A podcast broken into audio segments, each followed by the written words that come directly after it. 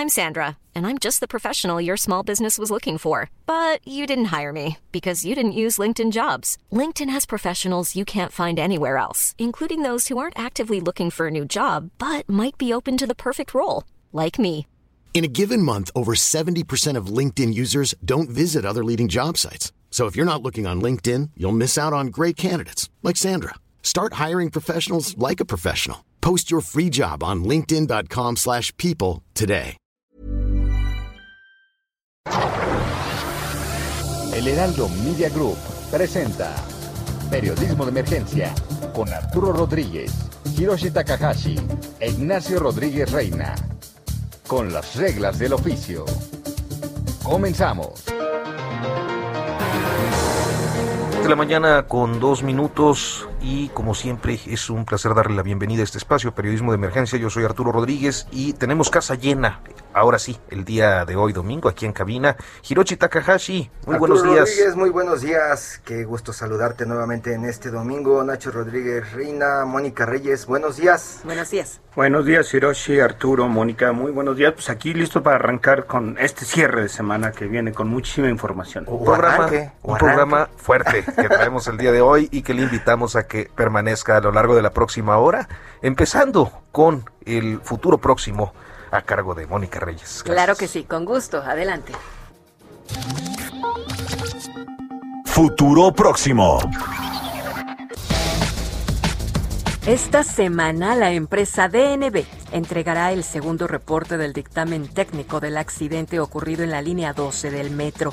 Ese episodio que marcó la vida de la Ciudad de México en mayo, hasta ahora irresuelto y sin justiciables por las negligencias ampliamente documentadas desde su construcción. En el ámbito legislativo se espera que sea también el lunes cuando Morena designe a los presidentes de comisiones en la Cámara de Diputados. Ahí en San Lázaro, el miércoles se realizará la sesión en la que se apruebe, sin mayor trámite ni discusión en comisiones, la ley reglamentaria de revocación de mandato total y cómo la reciban del Senado.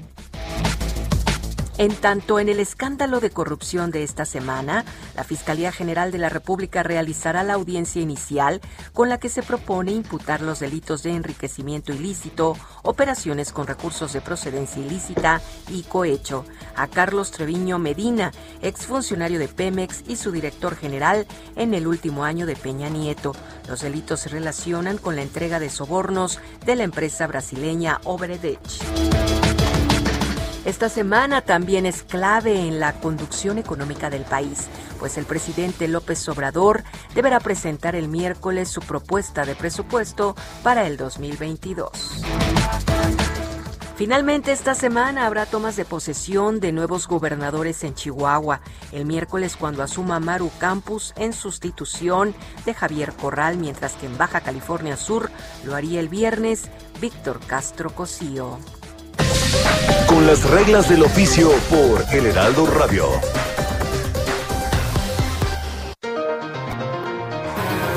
Pues, muchas gracias a Mónica Reyes por presentarnos eh, el avance de lo que será eh, la discusión pública de esta semana. Y bueno, pues eh, el lunes, el lunes hubo un incidente, una situación en el centro de la ciudad, muy cerca ahí del, del pues del antiguo Palacio de Donceles, ¿no? La, la sede de la Asamblea Legislativa, donde un grupo de alcaldes de oposición electos, que todavía no toman posesión, intentaron llegar a la sede del Legislativo de la Ciudad de México y pues su avance fue obstruido por eh, elementos de la policía capitalina. Esto detonó una amplia discusión, sobre todo los primeros días de la semana, respecto a lo que ahí pasó y eh, pues naturalmente lo que podría estar marcando la relación para los próximos tres años de las autoridades en las alcaldías con la jefatura de gobierno. Sí, nu- nueve, nueve alcaldes de oposición, ¿no? Llegó una situación que no mm, se vivía en la ciudad, en la Ciudad de México desde hace muchísimos años, además no recuerdo si, si en algún momento hubo una composición así, pero que justamente, bueno, pues empezó eh, con una, pues una nota de rispidez. Sin embargo, unos días posteriores, una vez que fueron recibidos por la jefa de gobierno Claudia Sheinbaum, todo parecería que regresa al, a la calma y justo para eso, para eso, para platicar sobre ¿qué tipo de relación vamos a, vamos a esperar los, los ciudadanos eh, y las ciudadanas en la relación entre alcaldes de oposición y la jefa de gobierno? Hemos invitado a platicar y le agradecemos mucho que nos tome la llamada al alcalde Mauricio Tabe, él es alcalde electo por la eh, por Miguel Hidalgo e integrante de la Unión de Alcaldías de la Ciudad de México. Eh, ¿Qué tal, alcalde? Muy buenos días. ¿Qué tal? Muy buenos días. Mira, ha sido una larga historia desde que eh, ganamos eh, la mayoría de las alcaldías por parte de la oposición y conformamos la UNA, Ciudad de México, un grupo de trabajo que busca coordinarnos entre alcaldes de oposición, coordinarnos también con el gobierno de la ciudad y aprender de las eh, mejores prácticas y de las mejores experiencias de gobierno para ahorrarnos esta curva de aprendizaje y, hacer buenos gobiernos. Y, y la, la primera reacción ante eso por parte del gobierno de la ciudad no fue buena, porque eh, hubieron varias decisiones que se tomaron por parte del gobierno de la ciudad que afectan a los vecinos de las alcaldías de la oposición, como una especie de revancha política. Primero, pues pusieron la transición. ¿Qué implica esto? Que nos, nos ponen el pie a los alcaldes para hacer y recibir la información de los gobiernos salientes. Cuando normalmente las transiciones ocurren unos días después de la elección, ¿y en qué consisten? En pasar información nada más, para que cuando llega el gobierno y toma protesta el primero de octubre, pues todo esté preparado, esté bien planeado, programado y presupuestado. Que no puedes planear si no tienes información, no puedes presupuestar si no sabes cuáles son tus capacidades reales. Se habló, se habló, señor Tabe, lo saluda Hiroshi Takahashi, exactamente de esta transición, de esta transición bloqueada. De eso se estaba hablando en algún momento y, y de pronto comenzamos a ver las imágenes de estas, pues, estos bloqueos ya ya físicos allá en el centro de la ciudad, en donde incluso pues recibimos fotos de Lía Limón con la nariz abierta, sangrando, este los granaderos rodeándolos, casi casi como si fueran migrantes haitianos en Chiapas, ¿no? Este reprimiéndolos y llamó mucho la atención porque son ustedes los alcaldes prácticamente los que representan a varias de las alcaldías o delegaciones como las conocíamos hasta, hasta hace poco en esta ciudad. Pero aquí la pregunta es, eh, viene el pleito, eh, los agreden eh, físicamente, no platican con ustedes y de pronto empiezan a aparecer las fotos ya de Claudia Sheinbaum con algunos de los integrantes de esta alianza, todos contentos. ¿Qué pasó en ese lapso? No, no, no es que estemos todos contentos. Te explico la historia porque pasó, pasó más de dos meses en donde el gobierno empezó a tomar una serie de decisiones para afectar a las alcaldías y a los vecinos de las alcaldías de la oposición.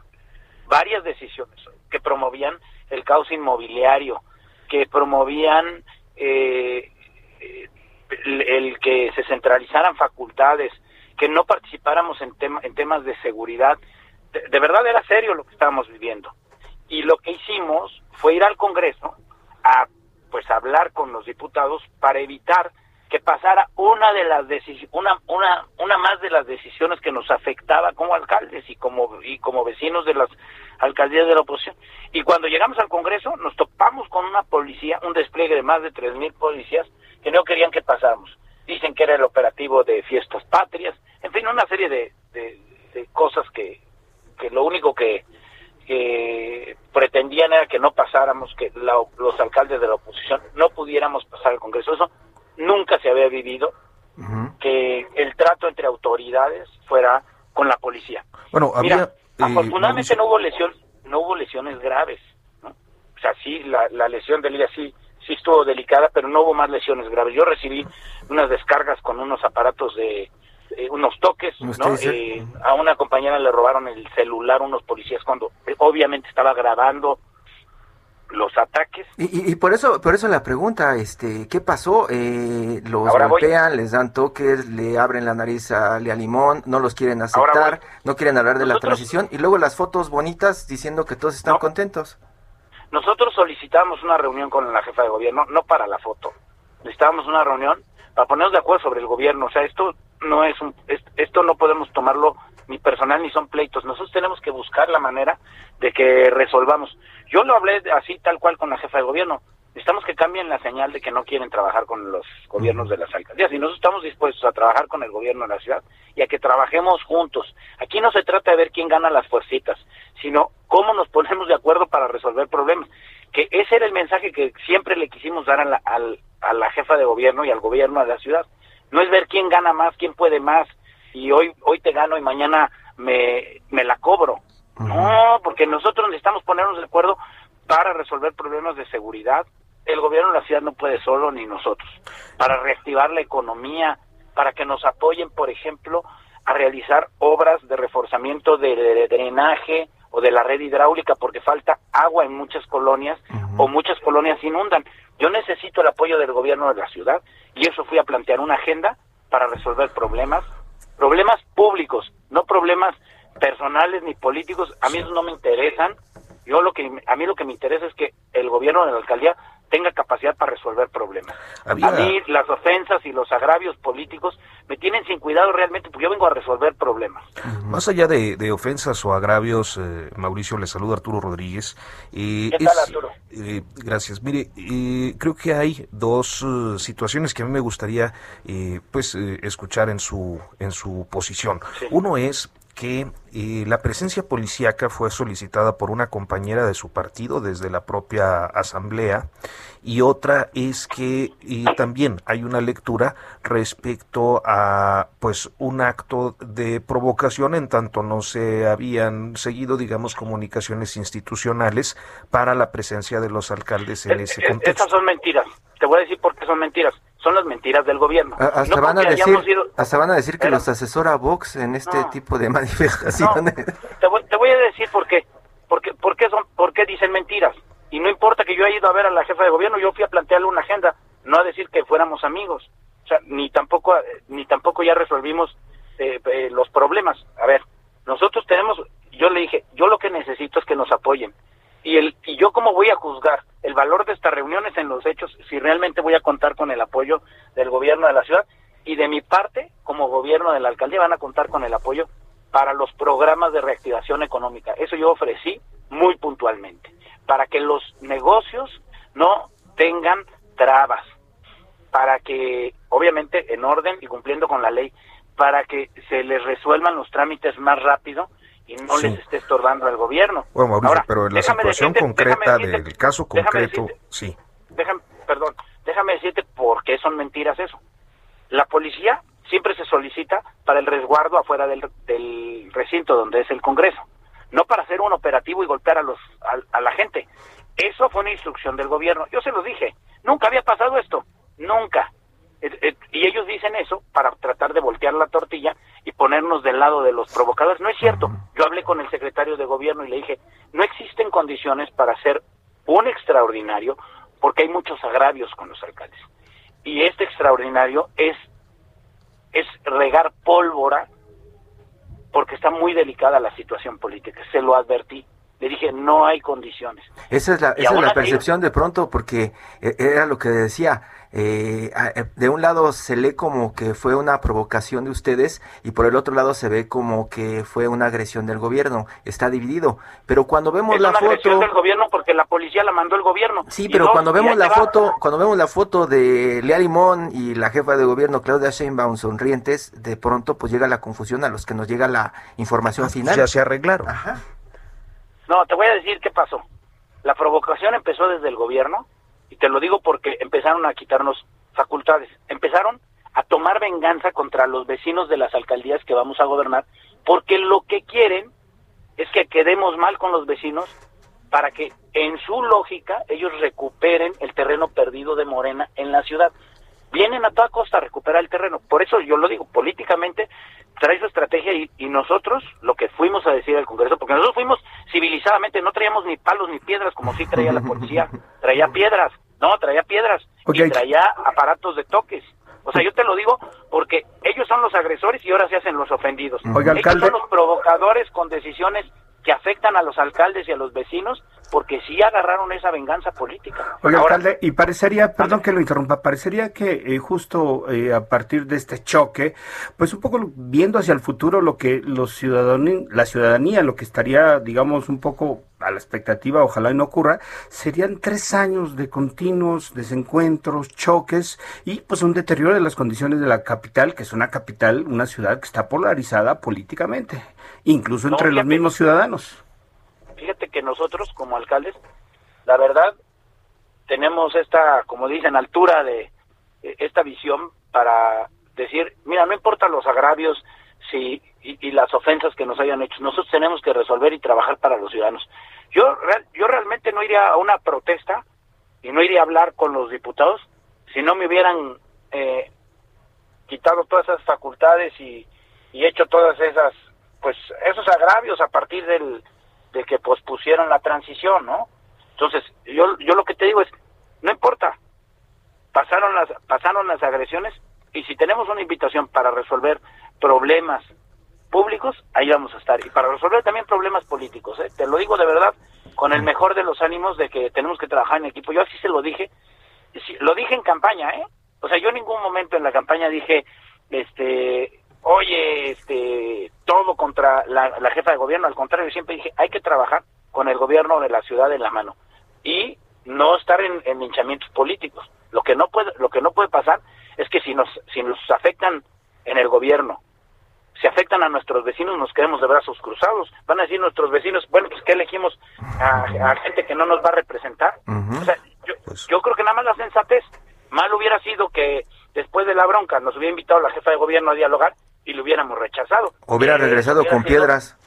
Pues Mauricio, Eso hubiera sido la señal de inmadurez que no queremos ver, ¿no? Mauricio Tabe, pues le agradecemos mucho que nos haya tomado la comunicación esta mañana y para hablar sobre esta situación que ocurrió el pasado lunes y sobre todo para hablar de lo que viene. Muy buenos días. Muy buenos días. Y bueno, muy buenos días para continuar con este tema, eh, está la otra posición, la posición oficial, que es en este caso la que pues está eh, exponiendo el secretario de gobierno Martí Batres, quien hoy también nos ha tomado la comunicación en periodismo de emergencia. Martí Batres, muy buenos días, le saludo Arturo Rodríguez. ¿Qué tal? Muy buenos días. ¿Qué tal, Martí? Muy buenos días. Te saluda Ignacio Rodríguez. Eh, Martí, eh, acabamos de escuchar eh, al alcalde electo de Miguel Hidalgo, un poco, pues hablando justamente de su apreciación sobre lo que el gobierno de la ciudad ha ha incurrido o ha, hecho hacia los alcaldes eh, electos de oposición.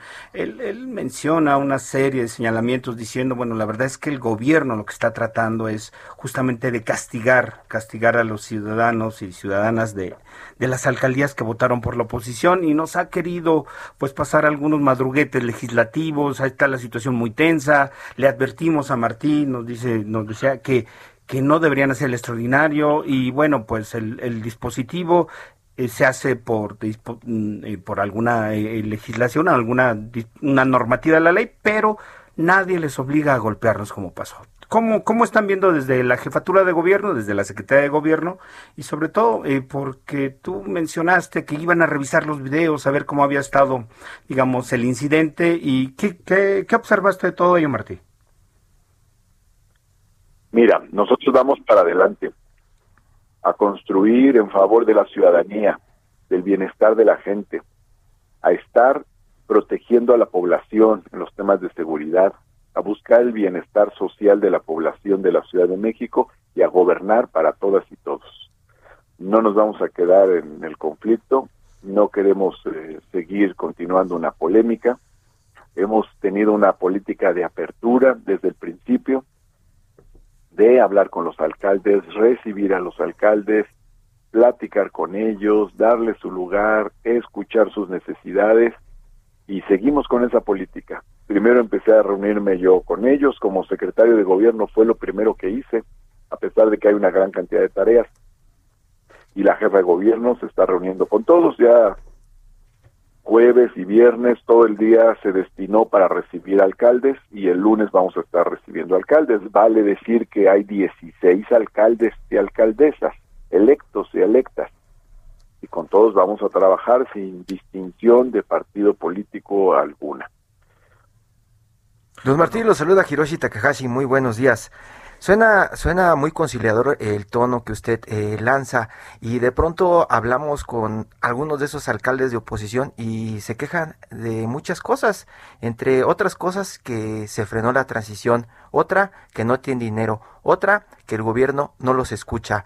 ¿Qué nos puede decir de todo ello? ¿Ya se está atendiendo todo paso a paso o, o de plano tardará meses en que esto pues deje de ser una polémica? Pues mira, yo estuve en casi todas las reuniones ahora con la jefa de gobierno. Digo, tenemos una gran cantidad de tareas, pero prácticamente estuve en las reuniones que se realizaron con alcaldes y alcaldesas jueves y viernes y escuché solamente planteamientos eh, propositivos de parte de los alcaldes. No, no escuché ninguna queja en contra del gobierno. Escuché planteamientos convergentes y me pareció muy bien el tono de ellos. Tengo algunas reuniones con, con algunos de los alcaldes que se derivaron de estos encuentros para darle operatividad a sus necesidades, para seguir viendo qué requieren hacia adelante y vamos a estar trabajando. La jefa de gobierno ha tenido una postura de mucha apertura, eh, trató muy bien a los alcaldes de oposición a lo largo de este periodo, eh, incluso algunos terminaron muy muy cercanos eh, políticamente con ella.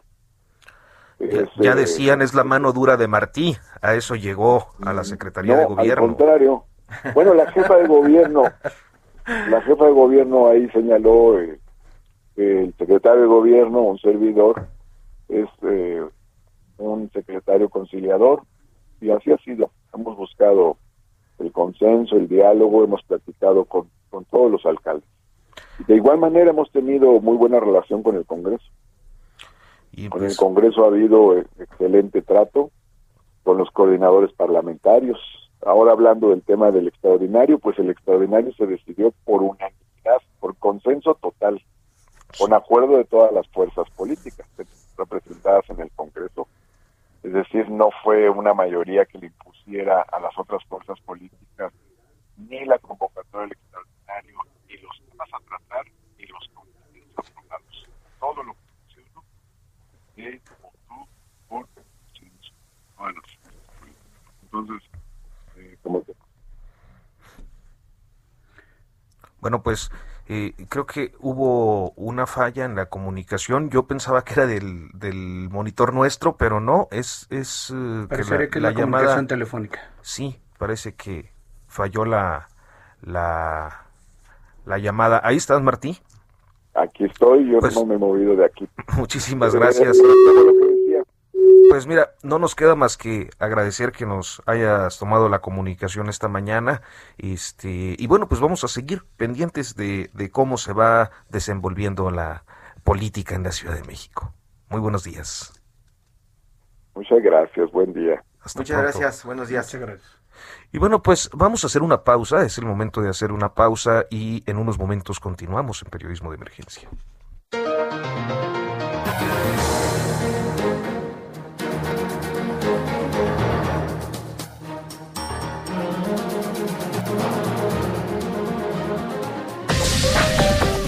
En un momento continuamos. Periodismo de emergencia.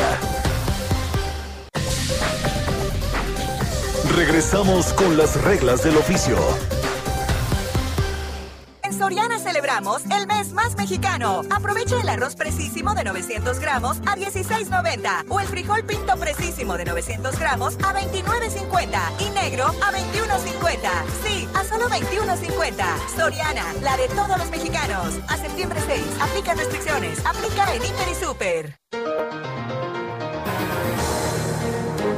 Continuamos en periodismo de emergencia, son las 10 de la mañana con 30 minutos y bueno, pues escuchó usted las dos posiciones, creo que en ambos casos muy conciliadoras, tanto de Mauricio Tabe como uno como parte de pues el grupo de alcaldes de oposición, de los nueve alcaldes de oposición, como de Martí Batres, el secretario de gobierno. yo creo que Martí básicamente lo que nos vino a decir, a ver, no, no pasó nada, ya dejamos atrás esto, vamos hacia adelante, estamos buscando ver una ciudad distinta en los próximos años, así es que bueno, veamos a ver qué pasa. Realmente a mí me, me, parece que va a ser muy, muy interesante, va a ser una situación de constante tensión, ya no política, sino diría, bueno, política y en ejercicio de gobierno. ¿no? Ojalá podamos platicar con él en una siguiente entrega para que nos cuente más de eso que observó en las cámaras y también de cuáles son los temas primordiales en esta nueva relación. Yo creo que más allá del incidente, además yo creo que cómo vamos a cómo vamos a convivir en la capital dos grupos de ciudadanas y ciudadanos claramente que apostaron por opciones políticas distintas, ¿no? Ah,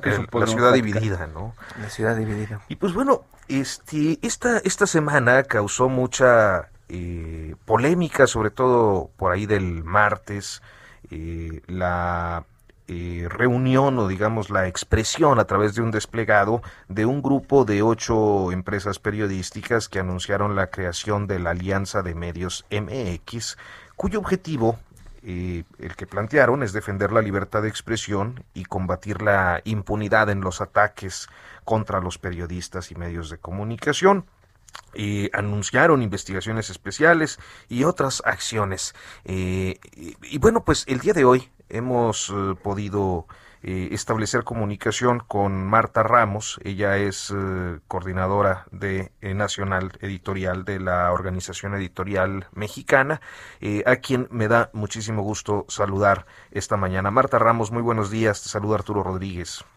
Muy buenos días, ¿cómo están ustedes? Pues muy bien, Ignacio.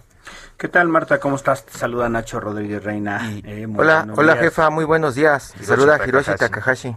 Nacho, Hiro, ¿cómo estás? Bien, bien, aquí eh, trabajando eh, este y, conversando sobre justamente este tema que, bueno, pues evidentemente como periodistas nos importa, nos interesa mucho, la creación de esta alianza de medios que es, digamos, un poco insólita por dos razones. Uno, porque algunos de los medios que eh, la suscriben a esta alianza o que forman parte, pues tienen posiciones editoriales distintas. Digo, no es no es eh, una novedad. Eh, algunos de medios de los que suscriben también, pues tienen, digamos, actividades, intereses empresariales que normalmente otros no tienen y sin embargo, pues están juntos suscribiendo. Eso por una parte. Y segunda, eh, llama la atención el hecho de que no es la primera vez que se intenta hacer algo. Recuerdo alguna, alguna iniciativa de hace algunos años en que también se fue diluyendo poco a poco y mientras tanto, bueno, la, indefensión de las colegas y, los compañeros eh, que han sido víctimas de acoso, agresiones, asesinatos, bueno, pues en todo el país sigue en ascenso. En tu opinión, hoy, hoy ¿qué es distinto, Marta, en esta iniciativa que se han tomado de parte de estos medios? Fíjate que recuerdo dos anteriores, como tú dices, una es con unos desplegados que ya no nos van a callar, donde justo varios de estos medios y otros más se sumaron, que eran desplegados, marcando una postura frente a la creciente violencia contra periodistas. La otra fue una iniciativa que yo recuerde, un poco eh, avalada por el gobierno, se acordarán con, con Calderón, este, donde también eh, eh, iba sobre el mismo sobre el mismo, la misma preocupación. Es una preocupación que nos tiene a todos ocupados desde hace montones de años. La diferencia, creo yo ahora, es que no es nada más una postura, es un ejercicio que pretende em, aportar más que solamente decir, pues estamos bien preocupados y por favor que alguien haga algo, ¿no? Eh, el, el, la, yo creo que, que ahorita el valor principal de lo que hemos hecho en Alianza de Medios MX que lo pueden ver en el portal del mismo nombre con la terminación .org. Este, es una base de datos única de todos los expedientes de todos los periodistas asesinados en los últimos treinta y tantos años. Em, son más de 240. Esta base de datos no existe. Es decir, tenemos aportaciones de ONGs que han hecho trabajos extraordinarios, como Artículo 19, eh, como Periodistas Sin Fronteras, eh, poniendo el dedo en la llaga permanentemente sobre los, los ataques eh, a libertad de expresión que se van sucediendo. Pero un archivo histórico sobre qué ha significado eh, no poner atención en este riesgo, que yo creo no es nada más para los medios, sino para el país todo, pues es distinto. Está abierto, es público y ha seguido una metodología muy cuidada en un equipo de investigación encabezado por Maridalia Gómez, con el apoyo de estudiantes pasantes de Derecho, con el apoyo de abogados, de maestros de Derecho de la Universidad Iberoamericana que nos ayudaron también. y que ha sido un trabajo que nos ha llevado año y medio entre peticiones de acceso a la información, eh, revisión de expedientes. Hay casos que incluso ya trascendieron, que han llegado a la Comisión Interamericana de Derechos Humanos. Y entonces partimos de ahí. No queríamos partir, como tú bien dices, Nacho, lo que ha sucedido en otras ocasiones, de un posicionamiento y ya. Partimos de un trabajo ya establecido y eso es lo que ha hecho, creo yo, que sea interesante que varios medios nos sumemos a, apoyar esta iniciativa, porque eh, el trabajo se ha hecho eh, eh, dando cuenta a cada uno de los medios que se han sumado y rindiendo cuentas a cada uno de los medios. Parte de lo interesante también es que estaremos publicando, como lo hicimos el primer día con el caso Alfredo Jiménez Mota, desaparecido hace 16 años, estaremos publicando reportajes a partir de esta misma fichas de investigación que nosotros hemos elaborado, ¿no? Permanentemente. ¿Qué hacemos? Pues nos ponemos de acuerdo para publicarlas todos al mismo tiempo, pero cada quien la publica siguiendo su línea editorial, siguiendo sus condiciones, siguiendo su plataforma. Nosotros ponemos la documentación a disposición y cada medio la trabaja como trabaja todo, toda la información periodística que publica. ¿No? Entonces, permite, es decir, no restringe, no, no condiciona eh, ningún, ningún posicionamiento, pero sí aporta. Eh, 240 fichas no solo es escandaloso porque cada, detrás de cada ficha hay un periodista asesinado, desaparecido, sino es un trabajo muy grandotote. Entonces, parte distinto, parte de tener ya algo que ofrecerle a todo el mundo, investigadores, maestros, a la sociedad misma, ¿no? Yo creo que esa es la diferencia ahora. Y Marta, pues eh, quizás una de las críticas que se ha venido haciendo a esta alianza sea que pues pareciera que a algunos de estos medios de comunicación se les hizo tarde como 15 años. Pues a todos un poco, ¿no? Es decir, nunca hemos logrado en México tener una asociación de medios como la han logrado otros países que han vivido situaciones similares. Estoy hablando de Argentina, Brasil, Colombia, ¿no? Y eso nos debilita, creo yo, ante cada decisión, eh, es decir, la Organización de Periodistas de Argentina, la DEPA, eh, incluso es tan fuerte que puede someter al Congreso iniciativas eh, para, para regular la publicidad gubernamental, por ejemplo, ¿no? O para la protección de periodistas. Em, hubo ejercicios interesantes ahora en Colombia para el rescate de medios después de la crisis provocada por la pandemia el año pasado. Y esto en México no sucede, ¿no? Nosotros lo con este objetivo de defensa de libertad de expresión, con esta apuesta de, un, de una base de datos única sobre cada uno de los casos y esperemos ir sumando más medios. Estos medios que ustedes mencionan firmaron, entre los que está la CIRT, que ya la, la, la, Cámara de la Industria de Radio y Televisión ya abarca otros tantos, ¿no? Este, esperemos seguir sumando más y más. No es algo que, que haya quedado grabado en mármol, es algo que irá creciendo, espero yo, mucho y que vaya incluyendo, de hecho, cada vez más eh, medios de los estados, no solo de la capital del país, que sabemos para el ejercicio periodístico son, son realidades totalmente distintas. Oye, Marta, más allá justamente, digamos, un poco de visibilizar esta, lo que es, yo creo que es una terrible tragedia de los asesinatos de compañeras y compañeros, que por supuesto me parece de fundamental importancia porque pues es parte justamente de, pues de a lo que nos dedicamos y que nos dedicamos buscando informar a una sociedad de tal manera que, que pueda, pueda tomar decisiones de una manera muchísimo más consciente, profunda y esto.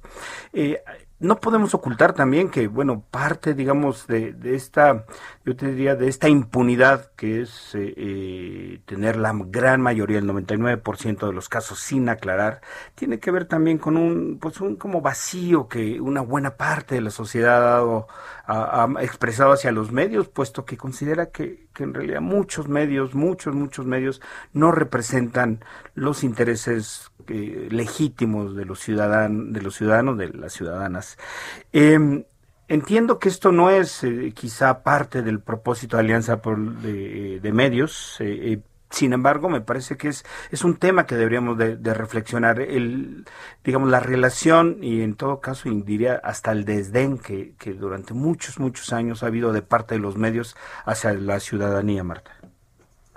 Em, bueno, uno de los objetivos de Alianza de Medios, por supuesto, haciendo todo esto público, teniendo un portal para que todo el mundo lo consulte, es justo eso, que dentro de la de la opinión pública, por así decirlo, dentro de aquellos que, que confían en nosotros para leernos, eh, haya también esta sensibilidad de qué tan complicado puede ser el ejercicio periodístico y este y haya cierta empatía que como tú bien dices no la hay.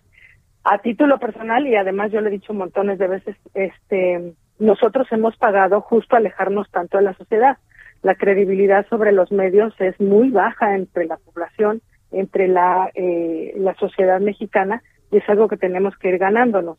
Eh, y hay factores eh, que no ayudan ahorita tampoco en el entorno. Eh, Hiroshi y yo revisamos con mucho cuidado el informe que sacó este año eh, Reuters Institute y la Universidad de Oxford, que hace cada año sobre medios digitales y eh, la confianza de los sectores en los medios digitales. Y en el capítulo México específicamente, habla de que a pesar de que en todos los países del mundo la confianza sobre medios creció con la pandemia, porque claro, necesitabas tener un lugar claro donde informarte. En México no creció tanto, un poco por este discurso polarizado que hay desde, desde el gobierno y otro poco porque la sociedad este, vio en ese discurso polarizado algo que ellos también sienten, evidentemente. Nosotros tenemos que hacer un ejercicio muy grande porque lo más difícil es ganar la confianza de los lectores muy grande y reconocer en principio nosotros los medios, yo desde el trabajo que estoy haciendo, que este, fallamos ahí por varios años y recuperarlo nos va a tomar otros tantos, ¿no? Sí, Marta, y yo te, yo te quería preguntar, eh, de pronto Arturo está diciendo que hay medios que pues han tardado 15, 20, 30, 40 años tal vez en meterse a pues cuidar a sus periodistas y a darse cuenta o a visibilizar lo que está sucediendo en esta sociedad mexicana. Pero eh, parecería también que surge esta alianza de medios y pues en este momento que vive el país, Cualquiera que haga periodismo en el país estaría de acuerdo con las razones que se están siguiendo y los planteamientos. Cualquiera podría sumarse a la alianza y no lo hacen.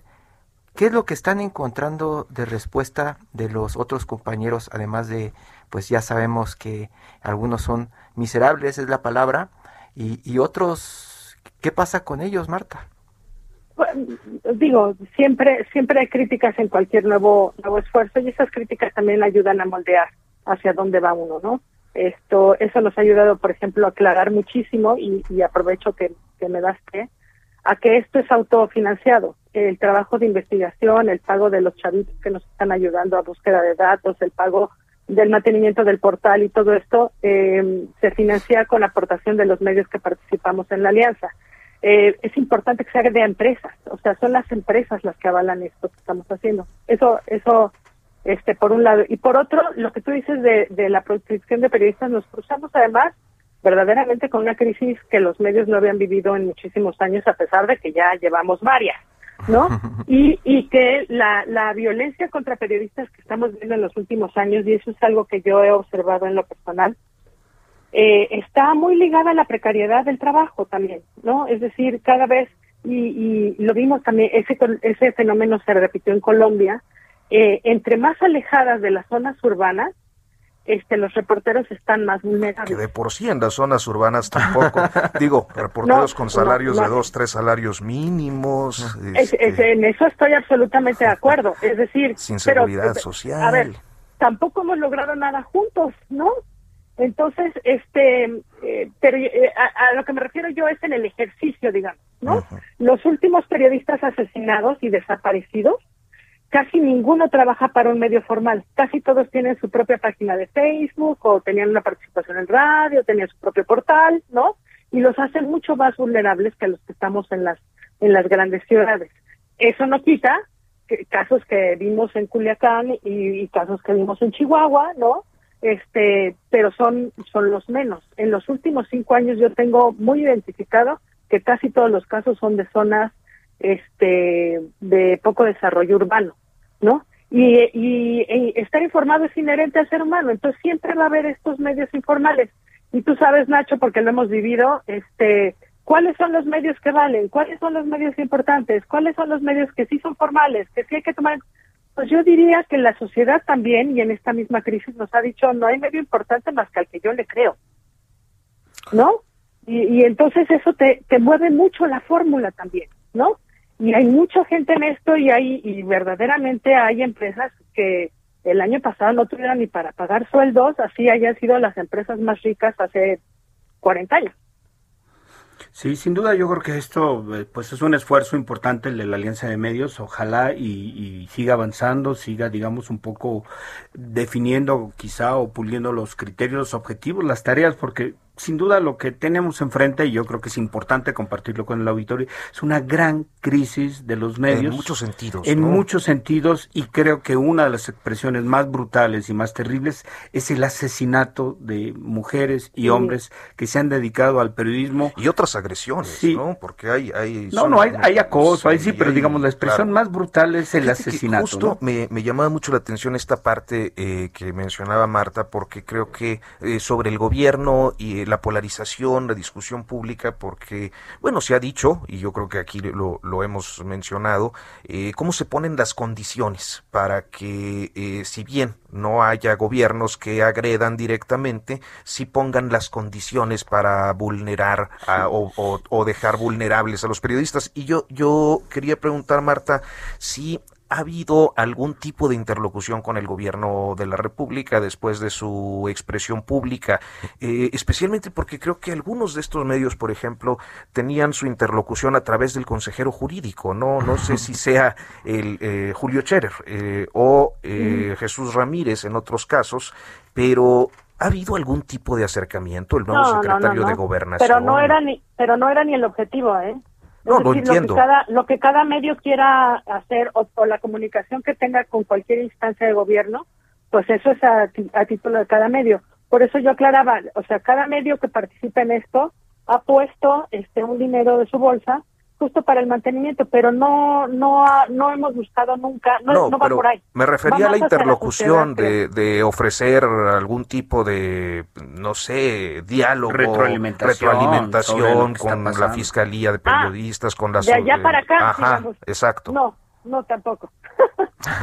ya, bueno, no, yo creo que lo que tenemos es un gran tema de una reconstrucción, de un, de verdad, de una columna fundamental en, en, la, en, en, el desarrollo de la sociedad y que es la reconstrucción de muchas tareas del periodismo, no, la reconstrucción económica, financiera, la reconstrucción de las condiciones laborales de las de las y los y los compañeros que están eh, trabajando, la reconstrucción de de sí, lees también, la reconstrucción de, de la credibilidad, la, en fin, me parece que como periodistas y como integrantes de medios eh, tenemos una tarea gigantesca, enorme y que es fundamental para la búsqueda de una sociedad muchísimo mejor como la que quisiéramos que existiera en el país, Marta. Absolutamente de acuerdo contigo. Bueno, este, hay leyes en países europeos que establecen la necesidad de mantener los medios porque los reconocen como parte eh, fundamental para una democracia sana, ¿no? Sí, son, son este, unas herramientas justamente pues para tener una, una mayor participación democrática. Y una de las cosas que también sucede y que a mí me llama mucho la atención del caso mexicano desde hace muchos años es que como mencionas bien Marta el tema en Argentina, por ejemplo, de la Unión, en Brasil de la Unión, estoy hablando de la Unión de los reporteros, en Estados Unidos con los Mucrackers, la Unión y aquí en México y como sucede en otros países también, pues es prácticamente críticas y rompimiento. Pues Marta. Sí, aquí ha costado trabajo. Marta Ramos pero, Sosa. Pero muchas gracias. El chiste era empezar, ¿no? Sí, sí y hacer, yo creo que eso es importante. Sí. Es una iniciativa que hay que aplaudir, que obviamente veremos y ojalá y deseamos que pues avance, ¿no? Avance en bien en general del país en con su conjunto. Pues Marta Ramos Sosa, muchísimas gracias por tomarnos la comunicación. Muy buenos días. Gracias a Muchas ustedes, gracias. Un bonito domingo. Al rato nos vemos. En Soriana celebramos el mes más mexicano. Lleva 30 piezas de huevo precisísimo más cornflakes de 500 gramos, los dos por 90 pesos. O paquete de salchicha de pavo Jumbo Food de 500 gramos a 39.90. Soriana, la de todos los mexicanos. A septiembre 6, aplican restricciones. Aplica en Hiper y Super. Todo menos fútbol. Con las reglas del oficio. Ya está con nosotros Katia López eh, para hablar pues de lo que pasó con los con los Paralímpicos. Muy buenos días, Katia. ¿Cómo están? Muy buenos días. ¿Cómo les va? Recién culminaditos los Juegos, México en el top 20 del medallero, 22 medallas, 7 oros, pues la mejor actuación desde Atenas 2004 y lo interesante es que hay como nombres que conocemos de hace mucho tiempo, como Arnulfo Castorena, que gana oro después de casi 12 años de no haberlo hecho, y también chicos nuevos como Diego López y así varias, este, pues digamos que sangre nueva dentro del deporte adaptado de nuestro país. Katia, sí, nos llama mucho la atención estos magníficos resultados que por supuesto en la gran mayoría de los casos pues son producto de esfuerzos individuales más que apoyos institucionales. Y una de las cosas que yo creo que mucha gente se pregunta, bueno, eh, sabemos que las personas con discapacidad, con alguna discapacidad, por supuesto que enfrentan no solamente las dificultades materiales para entrenar, para poder asistir a, clínicas de entrenamiento, a talleres, en fin, a, a, toda esta serie de elementos que les permiten tener un mejor desempeño en la actividad, pero este, muchos de ellos, por supuesto, su propia discapacidad física los somete a, a esfuerzos que verdaderamente son sobrehumanos. Y uno pensaría, bueno, si ellos pueden, eh, ¿Qué hace diferente que pues los atletas que compiten en los Juegos Olímpicos, los, la representación mexicana, tenga tan pobres resultados? ¿A, qué, qué factores participan para obtener estos grandes resultados en un sector de la población con desventajas y este eh, pues en comparación con los atletas que se desempeñan con toda normalidad y que no tienen esos mm, pues impedimentos? Es muy simple y te voy a poner en estadística. Eh, China en los Juegos Olímpicos ganó 88 medallas, 38 de oro. En estos Juegos Paralímpicos ganaron 207 medallas y fueron los campeones de los Juegos Paralímpicos, pero segundo lugar en Juegos Olímpicos, nada más por un oro de diferencia con Estados Unidos. Y sucede algo bien interesante. Vamos a poner la prueba de 100 metros en convencionales.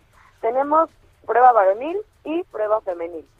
Pero en 100 metros en Paralímpicos verían justo que tuviéramos a un corredor ciego, un amputado, una persona en silla sobre ruedas, una persona con parálisis cerebral corriendo juntos la prueba de 100 metros, pues sería injusto, no estarían en equidad de condiciones. Cada una de estas eh, limitaciones físicas tiene sus propias categorías y clases. Entonces, en la prueba de 100 metros, adicional a segmentarla por género, la segmentamos de acuerdo al rango de discapacidad. Hay una prueba de 100 metros para personas con debilidad visual, una para personas en sillas sobre ruedas. De hecho, incluso dentro de sillas sobre ruedas existen distintas sub, eh, subcategorías. México ganó bronces, por ejemplo, en 100 metros, en la silla sobre ruedas T54, que nunca se había ganado, y en T52, que sí se había ganado, y ambas son en sillas sobre ruedas, pero son distintas discapacidades. Es decir, hay eh, una gama, un poco, digamos, una gama más amplia de quórum en cuanto a finales, pero a su vez hay una gama menor en quórum en cuanto a competidores por eh, especialidad. Es decir, en 100 metros en convencional podemos tener a 100 registrados y en 100 metros en discapacidad, en cualquiera de las limitaciones que les cuento, podemos tener entre 20 o 30 o en ocasiones este 16. Entonces, esas son las cosas que hacen distinta la condición en la que se ganan medallas y por ende es muy injusto comparar que ellos sí y los otros pues, no. Katia, se nos acabó el tiempo, te agradecemos mucho como siempre la posibilidad de pues comprender un poco más de los deportes. Entonces, eh, ya lo platicaremos después, Katia, pero pues deberían dar más medallas también a los otros para que México esté más contento. Muchas gracias, Katia. Y pues nos vamos, Hiroshi, Ignacio, muy buenos días. gracias. gracias. Saludos a todos.